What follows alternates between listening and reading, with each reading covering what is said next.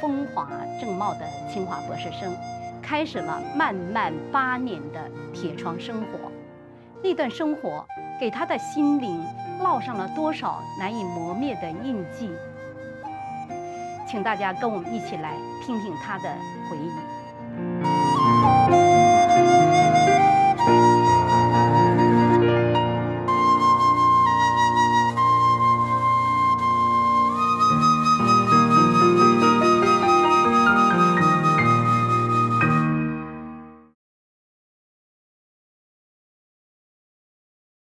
所以我们继续谈啊，您被判了八年的徒刑。是的。那在这八年当中，这个监狱的生活是什么样的呢？嗯，监狱的生活是非常残酷的。我在现在的中国，依然在上演着我所经历的这一切，甚至是又过之而无不及。是。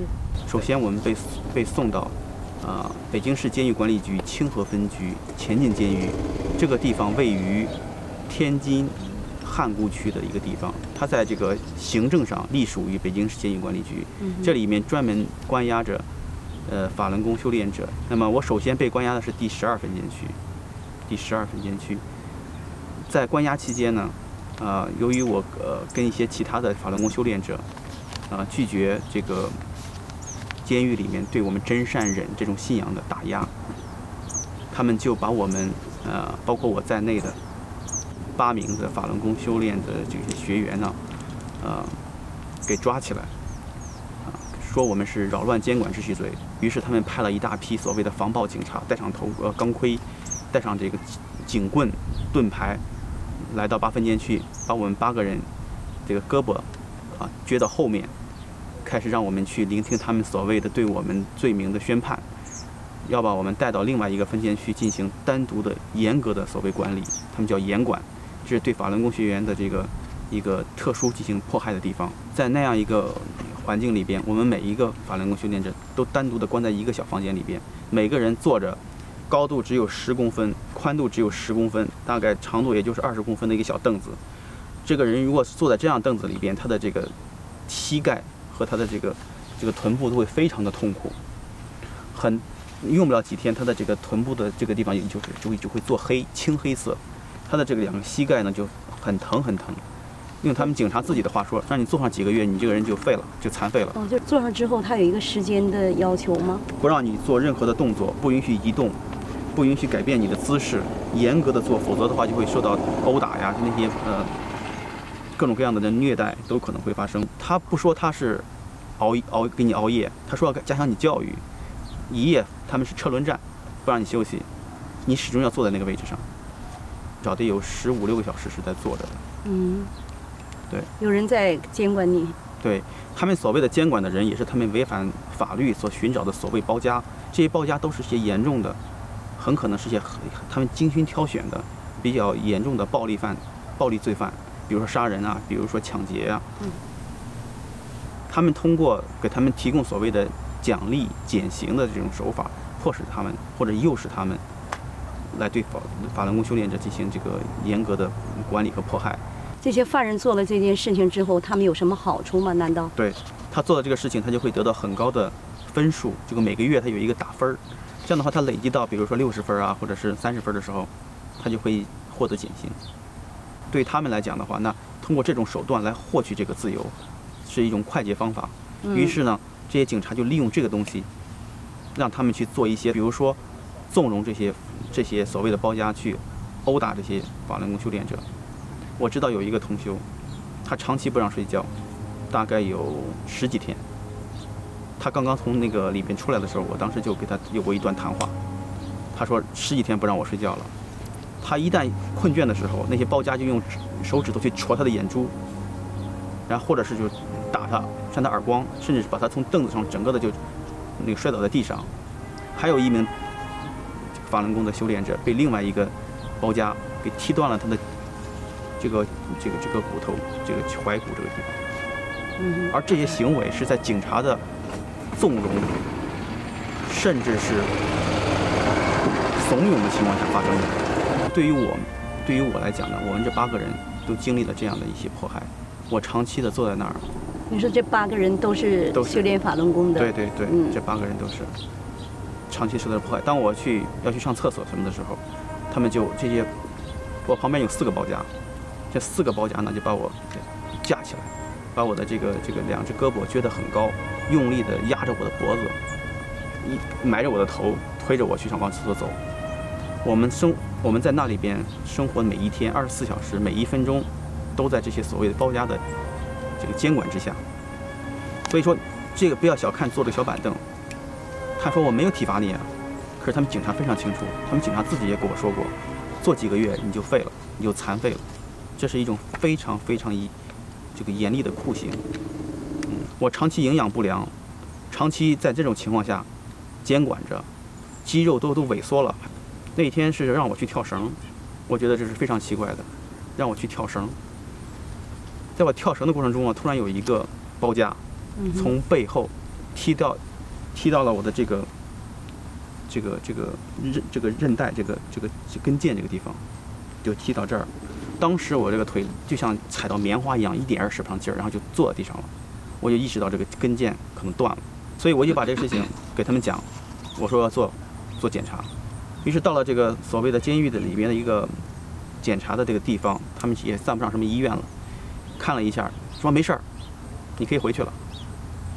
其实我知道这是这很很很严重的问题，然后在回去的过程中呢，我的腿啊就开始逐渐的肿起来，从脚到整个小腿全都肿起来，然后边上出现了很多很多的那种青紫色的那个淤伤，就看那个血里面的血液就开始，因为它撕裂了嘛，血管就就开始流血了。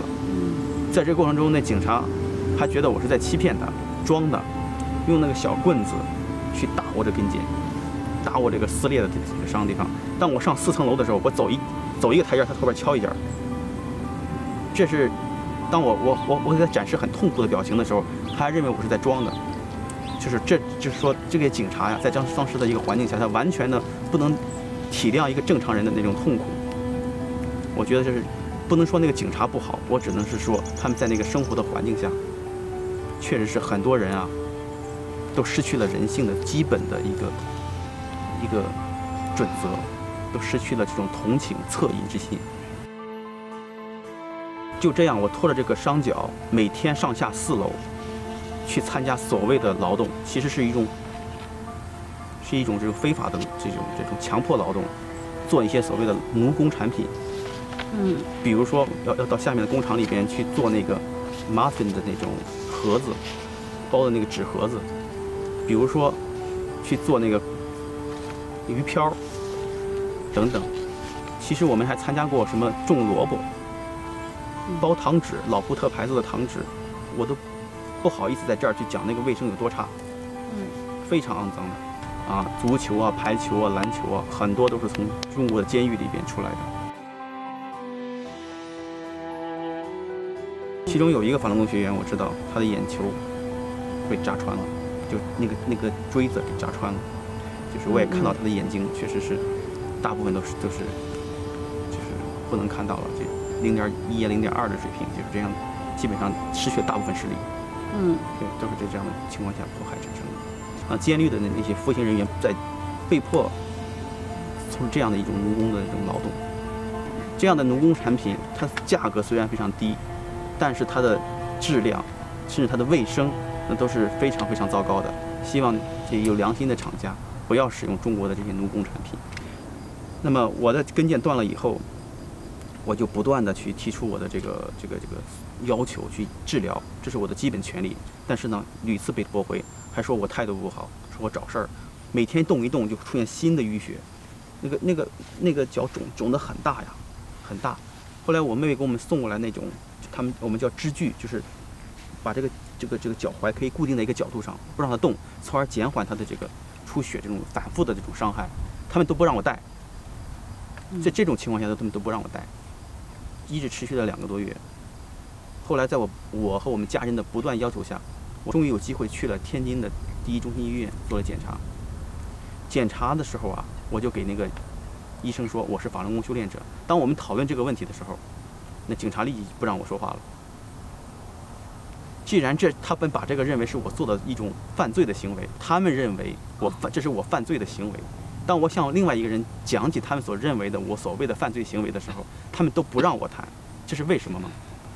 这个腿呢，这这个事情让让他们呃警察对我非常的反感，很多人在据说都在研究怎么去整我，嗯，就是说要好好的管理我，收拾我。因为我我因为这个腿的事情，就是让我们呃写了很多信，啊，也让那个这个给监狱长啊，给监狱管理局啊，甚至是我们家属、我们家人在外面也替我呼吁过，他们觉得这个事情很被动，因为后来就不得已就派五个警察加一个副监狱长押送我到天津市第一中心医院去，去所谓的去看一看我的腿是不是像我说那样，是不是我在欺骗他们。然后呢，他们在我去的时候让我戴上戴上脚镣，戴上手铐，我这个脚都已经这个跟腱都已经撕裂了，非常痛苦走起来。他们要带着脚镣走，在折磨我。当我走到这个天津市第一中心医院的时候，我我趟着脚镣在里边哗哗走，所有的人眼光都在看着我。后来警察看到我，呃，后来到到了这个医院以后啊，这个医生啊，主治医生看到我的脚肿成那样的时候，还在带着脚镣的时候。就问着一问着这些警察，这你怎么还敢带带脚镣呢？这些警察说这是我们基本要求，这是我们的要求。于是我赶紧抓这个机会告诉这个医生，我是实际上是我是清华的一个学生，我是一个博士研究生，我就是因为我对法轮功有所信仰，他们就这样对待我，然后他们立马就让我闭嘴，不让我说话，然后再也不让我见这个医生的面了。他们检查完之后，不让我在医生面前去听那个结果，他都不让我听。他找了另外一个警察医生，所谓的警察医生，一块去听这个结果。听完之后呢，回到车里边，让那个警察医生转述给我，到底我的病情是怎样的。病情是怎么样？首先呢，这个人虽然我非常的觉得他做了很多不好的事情，这里边我不提他的名字，他使用了一个眼色给这个医生。嗯你告诉他一下，我一看他那眼色，我就知道，让那个医生开始撒谎。那个医生医生非常不自然的告诉我，没什么事儿，你的腿没有断裂，没有撕裂，你的跟腱都挺好的。我什么话也没有讲，因为在那种环境下，我知道他明知道他们说的是谎言，我也无话可说。然后呢，在后面呢，但是我在这过程中，我记住了这个这个医生的名字，于是我我让我的家人去找到这个医生。问问他我到底怎样？那时候我才知道，我的跟腱已经撕裂了。当我知道这个真相的时候，我回去再质问这个医生的时候，这个医生沉默了，然后跟我说：“你你要求怎样？你有什么要求？”嗯，我都无话可说。他们明知你是怎样，他们不告诉你，这在法律上是渎职行为。他作为医生，他不给你治，不给你治疗，还欺骗你。这是一种系统的在犯罪。嗯，医生他穿的是警服。嗯，但是他在警察队伍里边是是一名医生，但他这个医生呢，很显然是被后面这些人所受益的。嗯，让他怎么去说，怎么怎么去撒谎。对对。后来怎么样？恢复了吗？我在我的腿直到现在一个腿粗一个腿细，两这跟腱啊一摸就摸出来，这个受伤的这跟腱啊没有弹性了。正常的跟腱是比较软有弹性。嗯。我这个跟腱呢，很很粗很硬，很粗很硬，没有什么弹性，而且这个腿很细，因为这个腿它使长期使不上劲，老用一张腿去去使力的话呢，两个腿的发就是就发挥就不是很均匀。那么经过这一年不断的这个正常的环境里边，这个练功啊，使它能够有一定的恢复，比以前的好了。但是在出监狱以后相当长的一段时间里边，都是非常痛苦。其实现在的话，有时候这个风比较凉的风啊。吹过去的时候也会感到很疼。肉体的摧残、超强的奴役、人权的剥夺，王维宇在狱中八年多的时间里，分分秒秒都在深深地体味着其中的含义。没有经历的人实在是无法想象。用他的话说：“其痛之深，即使用尽了人类的语言。”也难以形容和描述。嗯，监狱里边洗澡就是很困难的事情。嗯嗯。那大部分的时间都是在监狱里边就这个洗冷水澡，即使外面寒冬腊月飘着雪花，很冷很冷天，大家都穿着棉袄，那些人都在都在渴求着能有一次洗冷水澡的机会。这是这样洗冷水澡的机会都是恩赐，特别是对于一些他们认为坚持自己信仰的法轮功学员，那只那更是没有这样的机会。以前的时候，我曾经说过，我在这个法制培训中心被关了六个月的时候，别说洗澡洗脸了，我的整个胡子到这儿，我的头发已经披肩了。嗯，对，您是八年刑期满了被释放出来的吗？呃，应该说是被超期关押了，嗯关押到了八年半又九天。嗯那么在即将这个出狱的时候，嗯我曾经向他们检察院提出过申诉，我说你就按照你们对我的判决八年，你们为什么还要多关我这半年，这半年又九天呢？我说这法律依据在什么地方呢？这些检察院来了的所谓的这种检察检察官们告诉我说，你说的对，是判了你八年，不应该关你八年半。你说的很对，但是我无能为力。至于什么原因，你懂得，我也帮你申不了冤。什么原因呢？啊，很简单，因为我是法轮功修炼者，我信仰真善人，而中共现在对真善人的打压是超越法律的，嗯中共是在法律之上的，他根本就不遵守法律。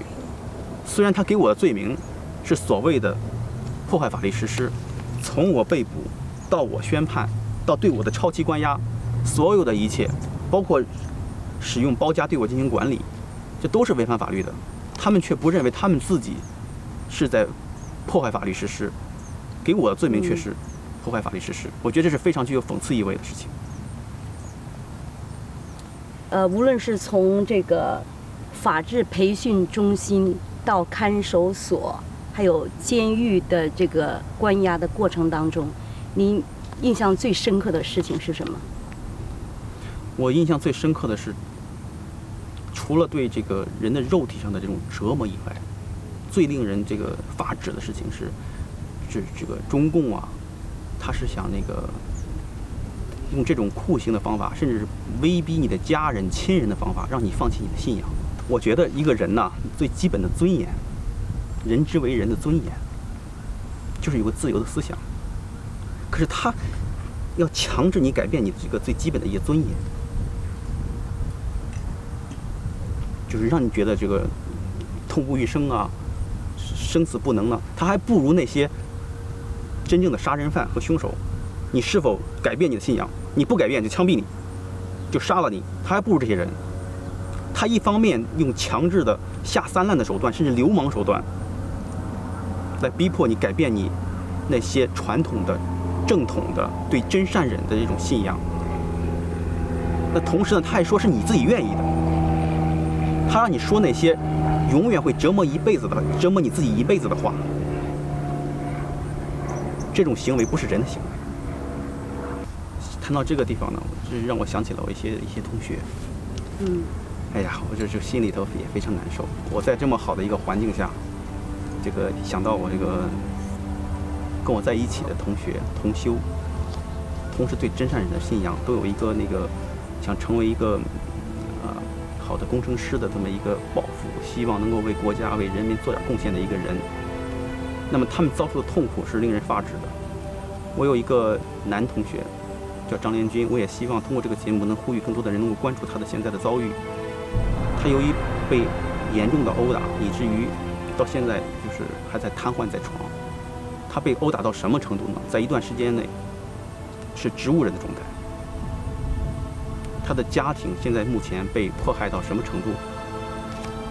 就被迫害到父母离异，没有经济来源，不允许其他的法轮功修炼者去看望他。还有一个女同学叫柳志梅，也是清华大学的一个学生。我们曾经在一起，多次在一起练功啊，一起修炼啊。我知道这个同学也是一个，也是一个山东的老乡了，就是非常善良，非常的淳朴。那么他被多次的殴打，甚至是这个多次的强奸，这些行为呢，都在这个明慧网上都有所报道，大家都可以看到。我们不能去去接触，法轮功学院是不能去接触他的，否则的话也会被抓起来。所以这样的一个行为，对一个学生采用这样的一个一个一个暴力的手法，我觉得有善良的人啊都能够判别。打击善良的一定是邪恶。那么，微雨来到了这个自由的国度，你现在的人生是怎么样的？我现在的这个人生是非常的这个自由，生活非常的安宁和平静。嗯，对，我的每一天都是一种感恩的生活。但是呢，我希望就是说，但是我每当我在这样的环境里边，我在享受这些的时候，更让我就是隐隐作痛，因为还有更多的这个法轮功修炼者在中国遭受不公正对待。嗯，这是中华民族的耻辱。我的人生愿望啊，就是终有一天能够看到，对真善人的信仰，对于善良的这种坚持，能够为更多的人所接受。这不仅仅是为了这种信仰，而是为了拯救更多的、救赎更多的人，使更多的人呢，在这个所谓的这种共产邪党的这种蛊惑下、这种欺骗下，能够认知真相，能够找到自己，能够救赎自己，从而给自己留下一个美好的未来。只有这样的人，他的生活，他的内心。才是平和的和宁静的，还是美好的，这是幸福的源泉。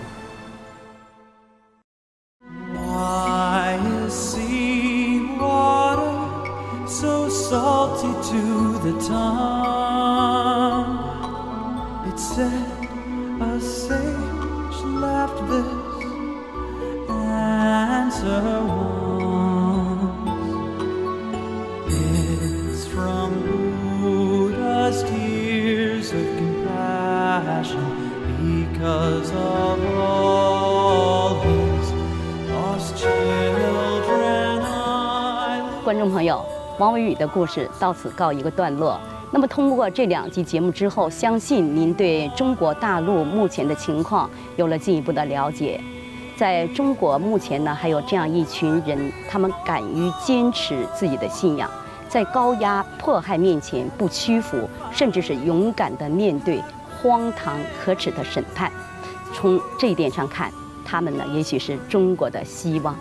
因为拯救一个国家和民族的东西，倒不是经济的发展，而是整个民族道德和正义的重建。人世间的审判并不重要，圣经上不也是在讲最后的大审判吗？是非曲直，相信历史会做出公正的评判。好了，非常感谢观众朋友您收看这一集节目，下集节目时间我们再见。